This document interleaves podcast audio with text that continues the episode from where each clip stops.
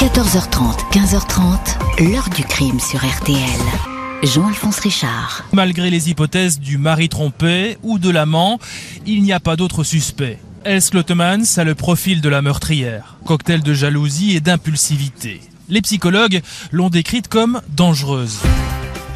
Bonjour, un crime à 4000 mètres d'altitude, la mort au bout d'un parachute qui ne s'ouvre pas, sous les regards de trois camarades impuissants qui vont suivre la chute vertigineuse et tragique d'une jeune femme, laquelle n'aura eu qu'une poignée de secondes pour voir le sol se rapprocher et savoir que sa vie allait lui échapper. Ce drame, qui ressemble à s'y méprendre à un accident, va livrer un tout autre scénario, celui d'un meurtre où rien n'a été laissé au hasard, une vengeance nourrie par une jalousie sentimentale. Les enquêteurs vont alors être confrontés à une étonnante galerie de portraits où chacun se croise et se fréquente sur fond de rancœur recuite. La police va s'appliquer à savoir qui a fait quoi chez ces adeptes du parachutisme et de l'amour partagé. C'est cette affaire unique dans l'histoire criminelle que je vous raconte aujourd'hui. Qui a imaginé un tel assassinat? Qui a pu éprouver un tel désir de vengeance au point de filmer une mort en direct? Question posée aujourd'hui à nos invités. 14h30, 15h30. L'heure du crime sur RTL. Dans l'heure du crime aujourd'hui, un étrange accident de parachute à l'automne 2006. Il va bientôt révéler euh, qu'il s'agit d'un meurtre au contour machiavélique. La victime, entourée de ses meilleurs amis, va en quelques secondes s'écraser au sol. Ce samedi 18 novembre 2006, peu avant 13 heures, Paula Dont sort de sa maison au 34 Lichterstraat à Opglabeck, commune belge proche de la frontière néerlandaise. La résidente se dirige vers son jardin pour y étendre du linge. Les week-ends précédents ont été pluvieux, mais c'est aujourd'hui une belle journée qui s'annonce. Paula ne fait que quelques pas quand un bruit sourd la fait sursauter. Quelque chose est tombé du ciel, a atterri au fond du jardin derrière une haie de tuyas. Elle se précipite, aperçoit une voile blanche qui ressemble à un parachute. Elle distingue tout d'abord une jambe et un pied puis aperçoit un corps désarticulé.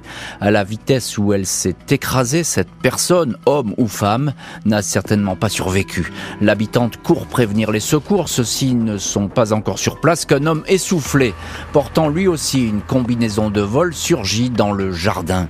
Le parachutiste est désorienté sous le choc. Il s'appelle Marcel Sommers, un néerlandais.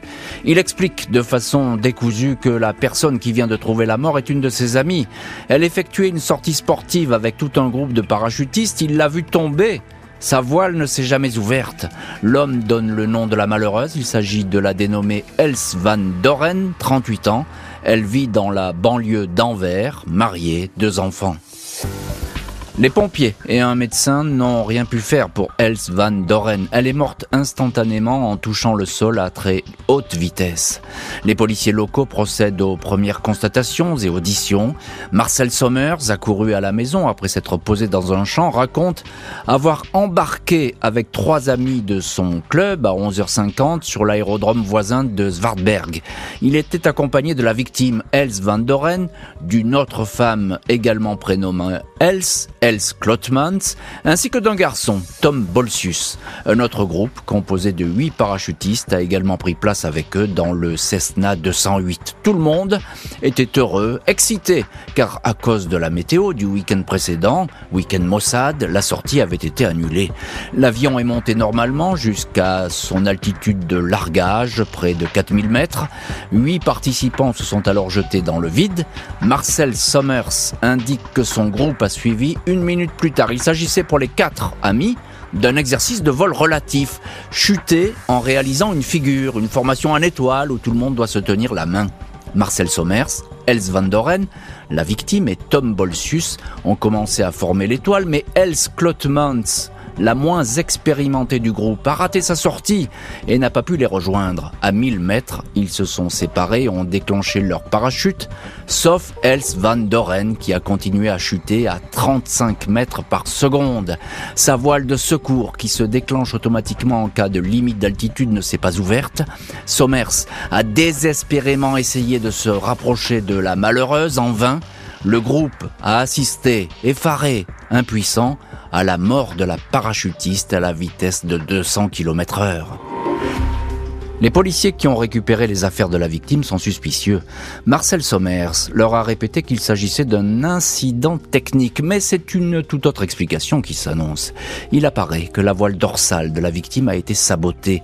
Un fil qui lui permet de déployer le parachute a été sectionné. La même opération a été perpétrée sur la voile de secours une des quatre suspentes a été tranchée, interdisant toute ouverture. Une partie de l'équipement est absente, sans doute arrachée lors de la chute.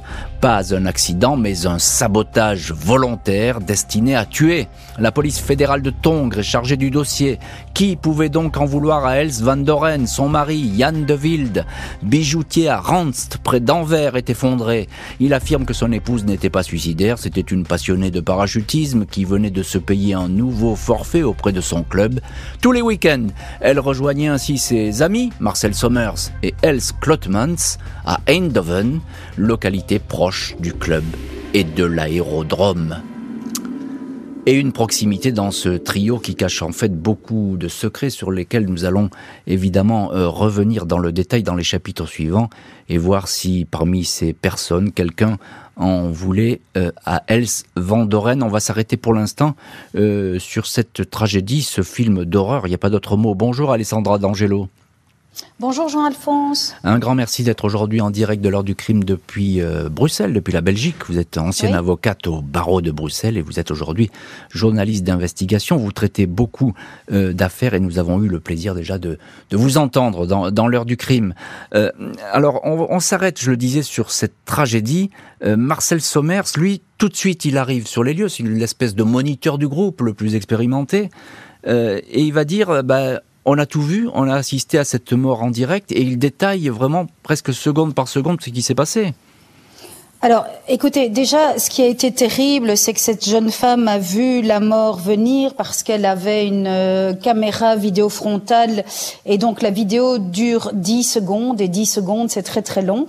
Euh, ensuite, par rapport à ce que vous venez de raconter, euh, très bien d'ailleurs, euh, le, le Els Klotemans, qui était d'ailleurs surnommé Babes, hmm. euh, a sauté la dernière. Et il sera dit après, dans l'investigation judiciaire, qu'elle a sauté la dernière pour euh, apprécier sa scène de crime. Ça. pour, pour, voir, mais ça, on va y venir. On va voir qui, effectivement, a, fait quoi dans cette affaire. Alors, ce qui a une certitude, Alessandra D'Angelo, c'est que les sangles, ou on dit plutôt les fils, apparemment pour les parachutes, tout cela a été vraiment méticuleusement coupé. Alors écoutez, euh, il, il, y a pendant l'enquête, ils ont fait appel à plusieurs sociétés spécialisées en l'espèce mhm. euh, qui ont refait la scène de crime. Et statistiquement, euh, quand le premier parachute, le parachute principal lâche, il est très très très peu probable que le parachute de secours lâche également. Euh, les, les, statistiques sont quasiment de mhm. l'ordre de 0,1%.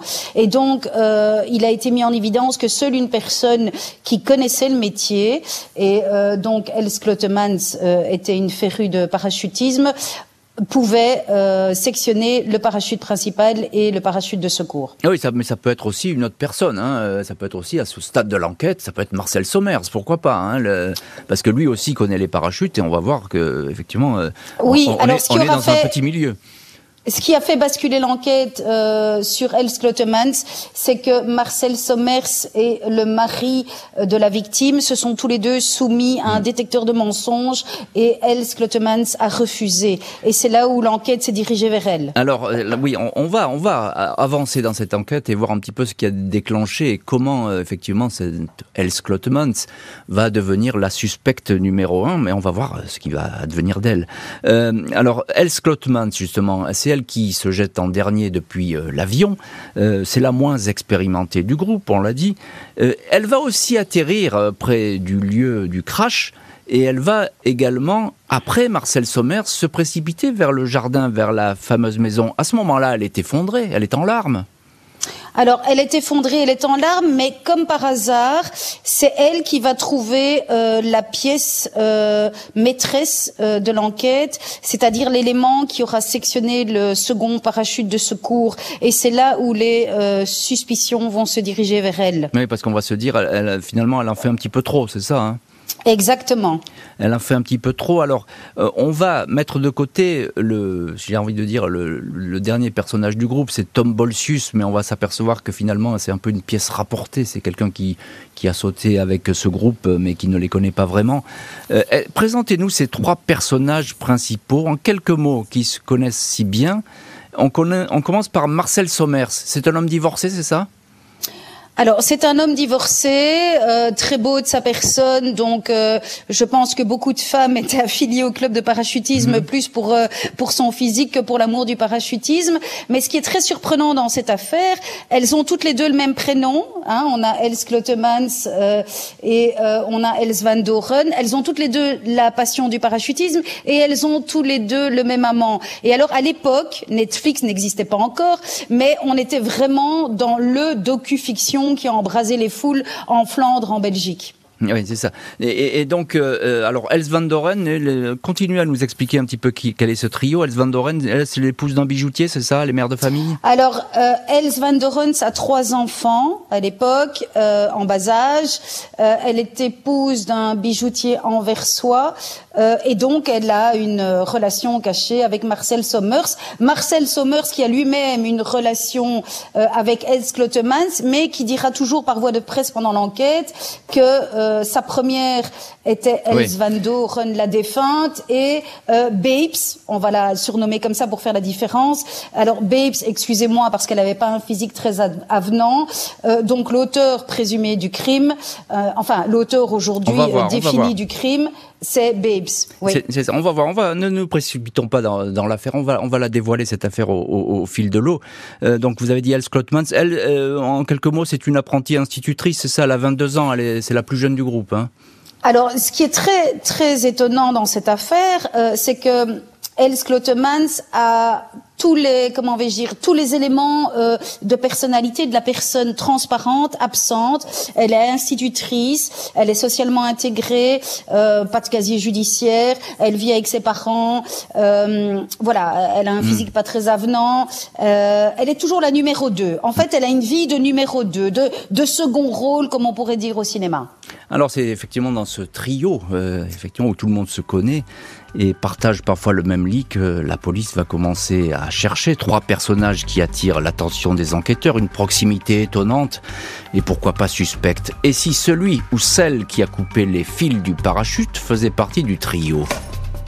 Le commissaire Nico Clissen et l'inspecteur principal Eugène Krabbe se penchent sur les fréquentations de la malheureuse parachutiste Els van Doren, femme qui n'a faisait pas parler d'elle, même si elle menait bel et bien une double vie. L'enquête dévoile sans difficulté les liens intimes qui unissent le moniteur Marcel Sommers et les deux femmes qui l'accompagnent lors de ses sorties, Els van Doren, la victime, et Els Klotmans, sa copine. Ce néerlandais, athlétique, sportif, vivant seul depuis son divorce, reconnaît que tous deux sont ses maîtresses. Une histoire qui dure maintenant depuis un an, à l'insu, semble-t-il, du mari de la victime. Sommers, interrogé à deux reprises, raconte dans le détail le fonctionnement de ce trio amoureux. Els van Doren était de loin sa favorite, son premier choix, comme il dit. Elle venait chez lui tous les week-ends et parfois en soirée, en semaine, alors que Els Klotmans n'avait droit qu'au samedi et au dimanche. Pour ne pas confondre deux femmes qui portent un même prénom, il avait donné à Klotmans le surnom de Babs. Quand la favorite était chez lui, dans son lit, la numéro 2 devait se contenter de dormir sur un matelas dans le salon. Sommers raconte que les deux femmes avaient des relations amicales et souvent complices. Els Klotmans, surnommée donc Babs, dira qu'elle se contentait de son rôle de numéro 2 et n'en prenait pas ombrage. Le commissaire Silicen a tout de suite des soupçons sur cette maîtresse qui joue les seconds rôles. Il a été troublé par son attitude et quelques inexactitudes. Alors qu'une partie du parachute de secours de la victime avait disparu et que la police recherchait partout cette pièce à conviction, Els Klotmans l'a rapportée elle-même trois jours après la tragédie. Elle a raconté qu'elle s'était perdue en voiture sur une petite route qu'elle ne connaissait pas et qu'elle avait aperçu par hasard ce bout de tissu accroché au sommet d'un arbre. La jeune femme ment. Il s'avère en effet que Els Klotmans connaît parfaitement le coin. Elle s'y rend de temps à autre avec son amant pour se restaurer dans une friterie. Dans un rapport de synthèse adressé au juge, le commissaire Silissen fait état de cette histoire et écrit noir sur blanc Els Klotmans a menti. En dépit de cette intime conviction, les preuves matérielles font défaut pour incriminer la suspecte. Les expertises ADN effectuées sur les parachutes et l'extracteur retrouvé dans l'arbre s'avèrent infructueuses. L'outil qui a servi à sectionner les fils reste introuvable. Els Klotmans aurait-elle saboté les parachutes alors qu'elle était chez Sommers avec Els Van Doren? Elle a dormi ce soir-là dans le salon. Les parachutes étaient à portée de main.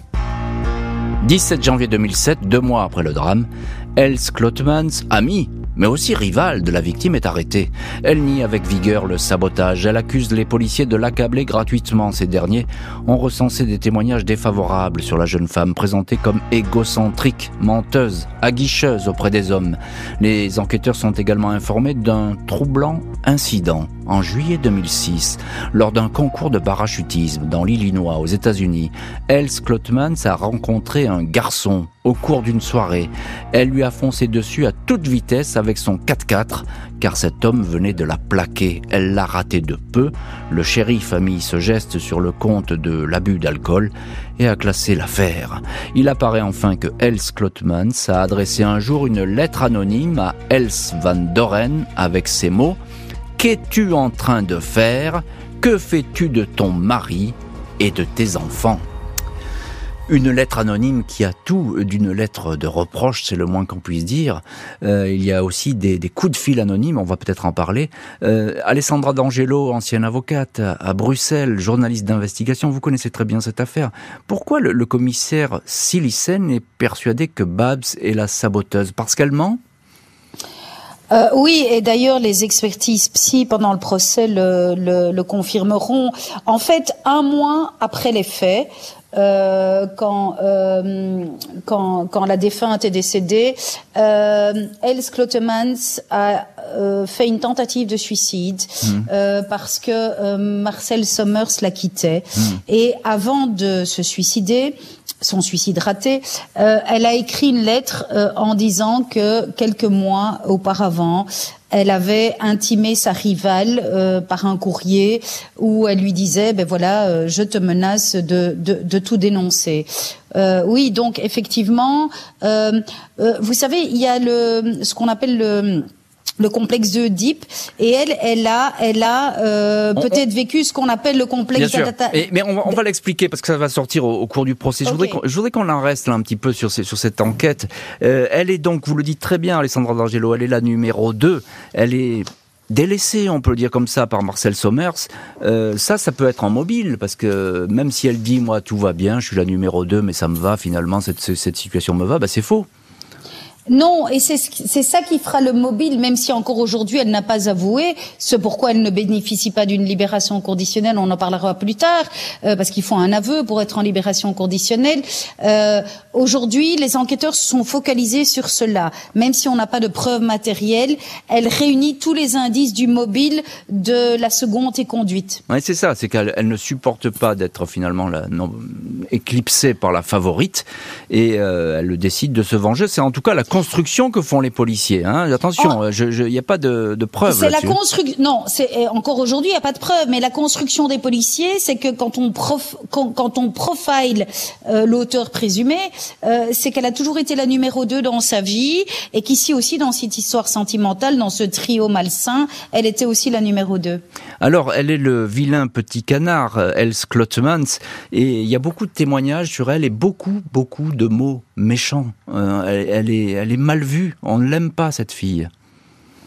Alors, ce qui a été très paradoxal, c'est qu'effectivement, euh, quand on a interviewé l'entourage, elle était mal vue, mais il faut savoir que ce procès en Flandre, qui a été catalogué du procès du siècle, a embrasé les foules tout le monde était pour elle. Et même après, on en reparlera, quand il y a eu le verdict de la cour d'assises de Tongres, il y a eu des manifestations dans les rues en Flandre. Comment peut-on condamner quelqu'un sans preuve? Donc, il y a un gros paradoxe sur ce dossier en fait. Hmm. Mais euh, il y a beaucoup de personnes, hein, encore une fois, des, gens du club de parachutisme, etc., qui disent bah non, c'est pas une fille sympa, euh, euh, il y en a que pour elle, il faut toujours qu'on parle d'elle, etc. Hein. elle apparaît comme une fille égocentrique et même égoïste. Oui, maintenant, Jean-Alphonse, on peut ne pas être sympa et ne pas commettre un crime. Exactement. Hein. Euh, voilà. C'est, ça euh, s'appelle un délit de sale gueule. Hein. Voilà. Elle, a, elle a euh, bénéficié, enfin pas bénéficié, mais à son à son encontre, elle a, il y a eu un délit de sale gueule. mais encore aujourd'hui, on n'a aucune preuve. elle a été elle a été condamnée sur base de ce qu'on appelle l'intime conviction en droit. Il y a un jury populaire qui l'a condamnée sur base et c'est très très rare parce qu'en général, mmh. il faut des preuves Et est-ce que à l'époque, là, on n'est pas encore au procès, Alessandra D'Angelo, hein, je, veux bien le signaler. Euh, est-ce que à l'époque, lors de l'enquête, est-ce que le mari de la victime, qui a entendu euh, le mari d'Els van Doren, est-ce qu'il est au courant de ce ménage à trois? Euh, qui ménage qui n'est pas des plus discrets parce que son épouse elle part tous les week-ends retrouver ses amis? Alors écoutez, ils étaient dans une conception du couple assez libre, qui est plutôt saine. Non, il n'était pas au courant. Donc, euh, en fait, il a été informé de cette trilogie au moment du décès de son épouse. C'est ça. Donc lui, finalement, il n'a rien vu venir, si j'ose dire. Rien. Hein, il, ne connaissait pas non plus euh, Klotmans, enfin, etc. Euh, il y a quelque chose d'intéressant, c'est euh, le parachute a été saboté. Les parachutes ont été sabotés, c'est une évidence. Les, les, fils ont été coupés. Euh, il y a des expertises qui vont être euh, effectuées sur ce matériel. On ne trouve rien. Il n'y a pas de trace ADN, pas d'empreinte? Rien, pas de traces ADN, pas d'empreinte, mais par contre, ce qu'il faut savoir, et c'est pour ça que les, les, les, les comment vais-je dire, les soupçons se sont dirigés vers elle, puisqu'elle avait dormi une semaine avant euh, euh, chez Marcel Sommers dans le canapé du salon, et le, le, le comment dire, le parachute euh, de la victime était dans le salon. Il faut être euh, féru de parachutisme parce que pour sectionner à la fois la voile principale et la voile secondaire de secours, il faut ouvrir les voiles, il faut les sectionner et il faut les remettre dans leur habillage. Et donc il n'y a que quelqu'un qui connaît le métier, qui connaît le parachutisme pour faire cela. Els Klotmans, alias Babs, ne va cesser de répéter qu'elle n'a rien à voir avec ce crime. Ce n'est pas elle qui a coupé les fils des parachutes, mais la justice belge ne va pas l'entendre. Elle va donc être jugée devant une cour d'assises. Vendredi 24 septembre 2010, 10 heures, Els Klotman, surnommé Babs, 26 ans, regard apeuré, physique rond dans un manteau rouge, comparé devant la cour d'assises du Limbourg, à Tongres. Son principal avocat, maître Van Alst, s'insurge contre cette mise en cause qui ne s'appuie que sur des impressions et non sur des preuves. Dès le début, Els Klotman a été considéré comme la seule suspecte, clame l'avocat, qui décompte 22 interrogatoires et 84 heures d'enregistrement. Les policiers l'ont intimidée et ont voulu la ridiculiser, dit-il. Malgré la pression, Els Klotmans n'a jamais fait d'aveu. L'avocat avance l'absence de traces ADN. Il va tenter de démontrer que d'autres pistes existent. Pourquoi pas un geste malveillant de l'amant, Marcel Sommers, ou encore du mari trompé, le bijoutier Yann de Wilde. Après tout, ces deux hommes avaient un accès direct aussi au parachute de la victime. Des membres de sa famille prennent la défense de l'accusé, présentée comme une femme dépourvue de tout instinct criminel et incapable de faire le mal. C'est une coupable que présente de son côté le procureur. Il explique que Klotmans, le jour du drame, a disposé après l'embarquement de exactement 10 minutes et 29 secondes pour éviter la mort de sa rivale, elle aurait pu l'épargner. L'accusation se renforce lorsqu'au cours du procès, le président décide de diffuser à huis clos les images de la mort en direct de Els van Doren. Son mari et ses enfants préfèrent quitter la salle. C'est Klotmans qui a filmé la scène, filmé la scène avec une caméra fixée sur son casque. Elle n'a pas perdu une seconde de cette chute terrifiante. On voit la malheureuse Els van Doren s'agiter en essayant d'actionner sans succès ses parachutes. Pour l'accusation, sa rivale s'était parfaitement positionnée pour filmer ce spectacle morbide. Elle avait ouvert son parachute la première, car elle voulait tout voir, répète-t-on du côté du procureur. Et voilà donc pour ce procès qui, commence en Belgique et qui n'est pas encore terminé. On va voir quel verdict vont réserver les jurés et, la cour à l'accusé. bonjour Peter Lessaffer. Bonjour Monsieur Richard. Merci beaucoup vous aussi d'avoir accepté l'invitation de l'heure du crime. Vous êtes journaliste, rédacteur en chef du quotidien euh, flamand Et Nieuwsblad et vous avez euh, suivi ce procès. Vous étiez euh, présent. Question toute simple, Peter Le Saffer. Quelle est l'ambiance qui règne dans cette salle d'audience? Ah, ben ça a commencé dans, dans une atmosphère assez tendue parce que dans la société même, il y avait des croyants, il y avait des non-croyants, mhm. il y avait beaucoup de, doutes et donc euh, on sentait dans le public aussi beaucoup de discussions et euh, ben, pour moi, comme journaliste, j'ai mhm. essayé de, commencer ou de démarrer ce procès avec une vision ouverte, mais euh, jour après jour, on voyait qu'il y avait des choses qui qui n'était pas correct. Euh, et à la fin, pour moi aussi, et je crois même ces avocats, euh, les avocats même d'Als Klottemans, sentaient qu'elle ne, ne, disait pas la vérité. Alors, ils sentaient effectivement qu'elle ne disait pas la vérité. Il y a des doutes, des, des fissures comme ça qui se présentent. Comment est-ce qu'elle se comporte, Els Klottemans, à ce procès? Euh, Son comportement, c'était assez stable. elle est relaxe, disons. Elle ne montrait pas beaucoup d'émotions non plus. Donc, on ne savait pas, c'était peut-être elle prendrait des médicaments, on ne savait pas. En hmm. tout cas, elle était euh, sans émotion, tout, tout le temps euh, la même personne. Elle ne réagissait pas sur des témoignages ou d'autres choses. Euh. Alors, Peter Lessaffer, on est là au cœur du procès loin du verdict, mais là on est au cœur des, sentiments, des présomptions, des supputations. Il n'y a pas de preuves en fait contre Els Klotmans. Euh, en effet, il n'y avait pas de preuves, il n'y avait pas de témoignages, mais au début, euh, elle a parlé beaucoup aux rechercheurs. Donc, euh, et les rechercheurs l'ont laissé parler, et elle a parlé, parlé, et puis à la fin, pendant le procès, elle avait dit des, petits mensonges, et donc on voyait, ah, c'est quelqu'un qui ne dit pas la, la vérité, et il n'y avait pas de preuves scientifiques au, témoignage, mais c'était surtout ça, les doutes qu'elle a créés euh, elle-même, qui l'ont rendu coupable. Oui, alors c'est ça, c'est exactement ce que, ce que vous dites très bien, Peter Le Saffer, c'est qu'effectivement, il y a, il n'y a pas de preuves, mais il y a des doutes et des contradictions dans ce qu'elle peut raconter. Euh, Alessandra D'Angelo, euh, ancienne avocate à Bruxelles, journaliste d'investigation aujourd'hui, vous connaissez cette affaire.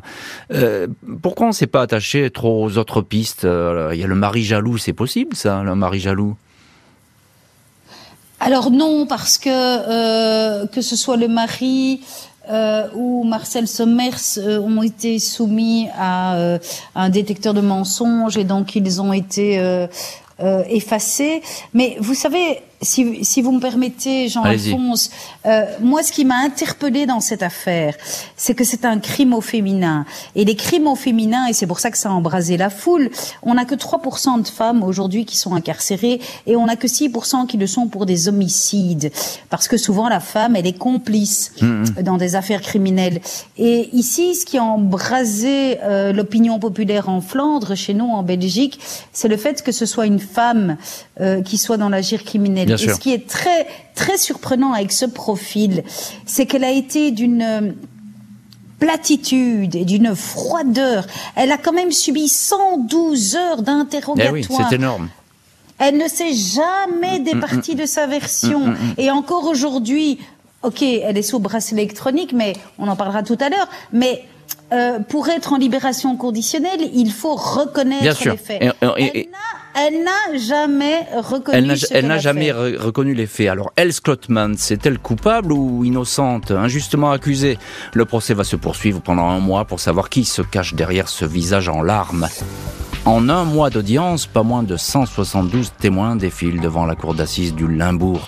Beaucoup de membres du club de parachutisme ont la dent dure contre l'accusé. Ils voient en Els Klotmans une femme envahissante, excessive, bavarde, qui chercherait sans cesse à attirer l'attention. Les psychiatres qui l'ont examinée la décrivent sous un jour peu flatteur, présenté comme narcissique, borderline, psychopathe. Ils expliquent que la jeune femme a beaucoup souffert à l'âge de deux ans de la disparition de son père. Elle pourrait souffrir du sein syndrome d'Electre, version féminine du complexe d'Oedipe. Elle aurait inconsciemment considéré Marcel Sommer, son amant, comme son père, et Els van Doren, sa rivale, comme sa mère. Des parents de substitution, il fallait qu'elle tue sa mère pour exister, disent en substance les psys. Jeudi 21 octobre 2010, Els Klotmans, le plus souvent immobile lors des audiences, main jointe sur ses genoux et regard tourné vers les juges, attend le verdict. Le procureur avait réclamé la peine maximale, la perpétuité, mais les jurés sont plus cléments. L'institutrice débutante est condamnée à 30 ans de prison pour le président de la Cour. Il est établi que l'accusé avait les connaissances techniques pour cet acte de malveillance. Elle voulait écarter définitivement sa rivale. Elle est la seule coupable possible.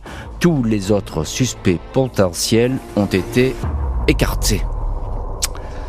Et voilà donc pour euh, ce verdict qui tombe, qui est plus clément que les, réquisitions du procureur. Peter Le Saffer, journaliste, rédacteur en chef du quotidien belge Et Newsblad, euh, vous étiez à ce procès. Alors effectivement, on le disait tout à l'heure avec Alessandra D'Angelo, elle n'apparaît pas très sympathique, Elle Klotmans, mais euh, pas de preuves, ça en fait pas forcément une tueuse.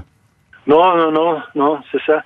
Et c'est ça qui a causé la division aussi en Flandre parce que c'est euh, une jeune institutrice et euh, oui, après on a appris que qu'elle était un peu euh, oui comme comme vous dites une personne pas très agréable. Mhm. Pendant le procès, on n'a pas changé la sa perception ou elle n'est pas devenue plus agréable, mm. euh, disons. Oui, c'est ça. On est resté là-dessus sur ce, sur ce premier sentiment finalement d'une femme qui est un petit peu revêche, pas très abordable et, et qui en fait qu'à sa tête. Alors il y a la famille qui est présente à ce procès, les maris, euh, le mari, euh, les enfants de la victime.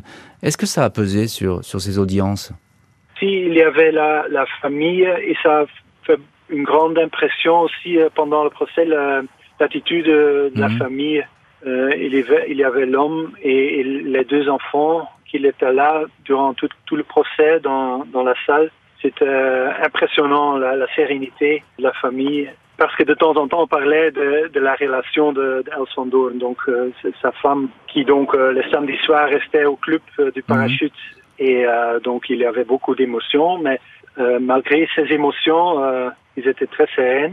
Ils étaient très sereins, vous nous dites, cette famille, euh, malgré ce malheur. Peter Le Saffer, euh, les avocats d'Els Klotman, ils vont dire qu'il n'y a pas de preuves. Euh, pas, donc il n'y a pas de preuves, il n'y a pas de délit, il n'y a pas de crime. C'est, on a l'impression que c'est la présomption de culpabilité qui l'a emporté à ce procès. Oui, donc le jury avait le, le devoir de juger au-delà des, des, soupçons ou des, des doutes. Et comme je disais, c'était ces petits mensonges qui, qui ont décidé le, le tort de, Scotland, je crois. Après, elle avait raconté des choses qui étaient contradictoires. Donc, euh, c'était tout, toutes ces choses qui ont décidé le cas, l'affaire, je pense. Els Klotmans va beaucoup pleurer après ce verdict, puis elle va disparaître en prison. L'année suivante, son pourvoi à cassation est rejeté. Pas de second procès, elle devra donc rester incarcérée pendant au moins dix ans. 13 juin 2022, Els Klotmans quitte discrètement la prison du Limbourg dans laquelle elle était incarcérée depuis le mois d'octobre 2010. Lors du procès, la Cour et le jury n'avaient retenu aucune circonstance atténuante pour des faits qualifiés de particulièrement graves et horrible. Els Klotmans avait évité la perpétuité en raison de sa personnalité très perturbée. En prison, on l'a condamnée à mener une vie discrète. Elle n'a jamais cessé de répéter qu'elle était étrangère à cette affaire et que le vrai coupable avait échappé à la justice. Els Klotmans, placé sous bracelet électronique, suit aujourd'hui une formation de réinsertion. Après le verdict, le grand journal belge, Le Soir, avait critiqué un jugement rendu en direct à la télévision flamande. L'émotion a pris le pouvoir sur la raison, pouvait-on lire. La loterie des assises a sans doute envoyé une innocente en enfer. Et cette phrase définitive, c'est le grand chroniqueur judiciaire belge du journal Le Soir, Marc Met de Penningen, qui l'avait écrite. Euh, Marc Met de Pedingen, qui est aujourd'hui disparu. Euh, Alessandra D'Angelo, on vous retrouve, euh, ancienne avocate, journaliste. elle, n'a jamais cessé. Alors il y a une constante, vous le disiez tout à l'heure, mais il y a une constante chez chez cette femme, Els Klotmans. Elle n'a jamais cessé de clamer son innocence. Ça, c'est ça personne n'a jamais réussi à obtenir quoi que ce soit. Ah, alors, Dieu sait si j'aimais Marc, maître de Penningen, que vous venez de citer, je ne suis pas d'accord avec sa tribune. Pourquoi? Parce que quand vous êtes soupçonné d'un fait, il faut participer à la manifestation de la justice. Or, mmh. Els Klotemans a toujours fait barrage. Elle a refusé le détecteur de mensonges, elle n'a jamais rien avoué. Et, excusez-moi si je peux me permettre, Jean-Alphonse, je vous reprends, elle n'est pas en libération conditionnelle. J'ai fait un raccourci. Voilà, elle a bénéficié euh, d'une mise sous bracelet électronique. Alors, ce qui est très surprenant, c'est qu'il y a 15 ans, euh, les gens sont descendus dans la rue en Flandre euh, parce qu'on était contre ce verdict, parce qu'effectivement, elle avait été condamnée sur base de ce qu'on appelle l'intime conviction en droit, c'est-à-dire qu'il n'y avait pas de preuve matérielle. Et 15 ans plus tard, sur les réseaux sociaux, on s'offusque parce qu'elle est mise sous bracelet électronique. Alors, il faut quand même savoir que le bracelet électronique est une peine privative de liberté à la maison. Elle ne peut voir personne, elle ne fréquente personne, elle est attachée à son boîtier. Donc en fait, elle est toujours en prison à la maison pour l'instant. Et pourquoi? Parce qu'elle n'a toujours pas avoué les faits. Parce que pour être en libération conditionnelle, il faut avouer le crime. On comprend, je comprends, mais c'est un peu particulier d'ailleurs parce que si vous, on peut lui demander d'avouer aussi quelque chose qu'elle n'a pas fait, à supposer que voilà qu'elle soit euh, euh, innocente, même si elle a été euh, condamnée. On va pas revenir là-dessus. Euh, Alessandra D'Angelo, est-ce qu'il y a une révision possible de ce procès ou pas du tout? En Belgique Alors oui, comme chez vous en France, depuis peu, la loi a changé et euh, nous avons une nouvelle législation, et chez vous aussi, euh, qui permet la révision des procès. Et d'ailleurs, vous le savez, pour l'instant, vous avez une grosse affaire avec Omar Haddad hmm. euh, qui est en passe de révision, peut-être, euh, et on verra s'il sera innocenté ou pas. Mais fort heureusement, cette législation, elle date d'il y a deux ans chez vous et chez nous, elle permet de réviser les condamnations pénales aux assises, ce qui n'était pas le cas avant. Donc on peut imaginer que Els Klotman, c'est bien peut-être un jour, elle aura droit à un autre procès, euh, à supposer qu'elle puisse sortir des, éléments un petit peu nouveaux. Euh, euh, j'en parlais tout à l'heure, Alessandro D'Angelo, encore un mot. les psychiatres, ils ont été très durs avec elle. Hein. c'est une psychopathe. enfin, on a on a entendu des choses très lourdes. Qu'est-ce qu'il faut en penser? Qu'est-ce que vous avez retenu dans, dans ces études? Mais moi, j'ai retenu deux choses. C'est qu'effectivement, vous avez les, les experts psychiatriques qui disent qu'elle est bipolaire, qu'elle est manipulatrice, qu'elle est menteuse, qu'elle est, qu'elle est dans une fêlure euh, narcissique avec ce que vous avez dit tout à l'heure, le complexe électre. Euh, il appartiendra euh, à elle et à ses avocats, si elle veut introduire une procédure en révision, d'apporter des éléments nouveaux qui nous prouvent aujourd'hui que ce n'était pas elle. Voilà. Mmh. Mais est-ce qu'elle n'a pas voulu se défendre ou est-ce qu'elle s'est mal défendue avec, on le disait, avec euh, ses mots qui sont agressifs, et son attitude qui est euh, désagréable? Écoutez, euh, personnellement, je pense qu'elle a fait preuve d'une abstention coupable, comme on dit en droit, à savoir que si vous n'avez pas d'éléments pour vous défendre, vous prenez l'option du silence, et c'est l'option qu'elle a choisie. C'est pourquoi elle ne s'est pas soumise au détecteur de mensonges. Euh, donc, euh, oui, effectivement, elle aurait pu euh, peut-être apporter des éléments nouveaux. Elle n'a rien apporté. Hmm. Et d'ailleurs, ce qui a été sidérant, parce que j'étais à l'audience du verdict, elle est sortie du box des accusés avec une platitude et avec une désinvolture. Elle a pris acte des 30 ans. Elle n'a pas moufté, on n'a rien vu dans ses yeux, on n'a rien vu dans son regard. Elle était transparente. Elle a pris acte. Elle a pris acte et donc elle, elle reste insondable, Elle Klotmans. Euh, Peter Le faire une dernière question avec vous. On, entendrait Alessandra, Alessandra D'Angelo qui nous disait qu'effectivement c'est un dossier qui a bouffé beaucoup de bruit en Belgique, euh, qui a divisé euh, les Flandres et qui, donc qui a mis sans dessus dessous la Belgique tout entière, on peut le dire comme ça? Oui, oui n'était pas comme euh, la grande affaire euh, du tout dans, dans, les années 90, mais oui, ça, ça divisait. Il y avait les, croyants qui disaient, mais euh, hein, une jeune fille comme ça, mhm. c'est pas possible. Elle a toujours dit que ce n'était pas vrai. une institutrice en plus. Et d'autre côté, des gens qui dès le premier moment, était hmm. convaincu qu'elle a fait ça. Eh oui, c'est ça, les, deux camps qui se sont dessinés et qui ne se sont jamais réconciliés. Ça arrive souvent en matière criminelle, mais là, c'est particulièrement flagrant. Merci beaucoup, Peter Le Safer, Alessandra D'Angelo, d'avoir été aujourd'hui les invités de l'heure du crime. Merci à l'équipe de l'émission, Justine Vignot, Marie Bossard à la préparation, Boris Pirédu était à la réalisation. L'heure du crime, présenté par Jean-Alphonse Richard sur RTL.